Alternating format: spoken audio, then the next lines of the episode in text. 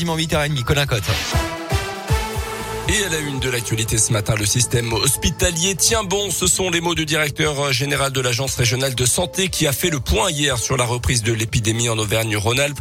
Dans certains départements, le taux d'incidence a doublé en une semaine, mais les services de réanimation ne sont pas surchargés pour autant, assure l'ARS.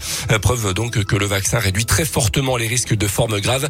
Pour ce qui est de la dose de rappel et des difficultés à prendre rendez-vous en ce moment, Jean-Yves Graal en appelle un petit peu de patience. On l'écoute. Il n'y a pas lieu de s'inquiéter parce qu'on n'a pas de rendez-vous demain. Tout ceci s'étale et nous avons une ouverture programmée et progressive des rendez-vous sur les pharmacies, chez les médecins et aussi dans les centres de vaccination.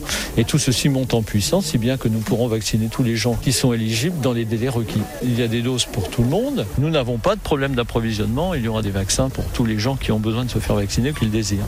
Cette dose de rappel est à faire 5 à 7 mois après la dernière injection. 6 millions de personnes sont concernées en Auvergne-Rhône-Alpes.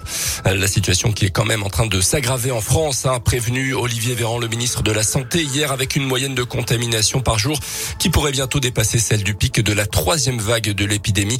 Au cours des dernières 24 heures, plus de 47 000 nouveaux cas ont été enregistrés selon les statistiques de Santé publique France. Dans le reste de l'actu, le début aujourd'hui des assises nationales des départements de France à Bourg-en-Bresse. Plus d'un millier d'élus locaux sont réunis à Interexpo jusqu'à vendredi. Un événement qui s'annonce important à quatre mois de la présidentielle. Le Premier ministre fera ainsi le déplacement dans l'un vendredi. À noter également cette journée de demain consacrée aux Jeux Olympiques de Paris 2024. Il avait acheté deux voitures volées en liquidation la moindre fracture. Un Indinois de 30 ans a été condamné à six mois de prison avec sursis 5 000 euros d'amende. En novembre 2020, un groupement d'assureurs avait donné la alerte en repérant une voiture suspecte volée un an plus tôt dans la Drôme. Les gendarmes, lors de leur enquête, avaient également appris que l'épouse de l'acheteur avait été arrêtée en Espagne au volant d'un 4x4 également volé. Retour à la normale dans le budget hier après les fortes chutes de neige du week-end. Plus aucun foyer n'était hier soir privé de courant. Ils étaient encore 600 à la mi-journée. Jusqu'à 70 techniciens d'Enedis, parfois venus d'autres départements, sont venus en renfort pour rétablir l'électricité au plus vite. Le début du vote des militants, les républicains, pour désigner leur Hier soir se tenait le dernier débat télévisé entre les cinq prétendants. Un peu moins de 140 000 adhérents du parti vont désormais pouvoir se prononcer avant le verdict attendu samedi. Les républicains qui ont vu débarquer sur leur droite et sans réelle surprise Eric Zemmour hier après un vrai faux suspense de plusieurs mois. Le polémiste s'est donc officiellement déclaré candidat à l'Élysée.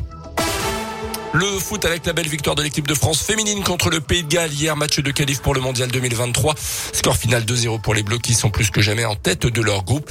Puis de la Ligue 1 ce soir. Lyon reçoit Reims à 21h sans public. L'entraîneur de Reims et son adjoint sont positifs au Covid et donc absents.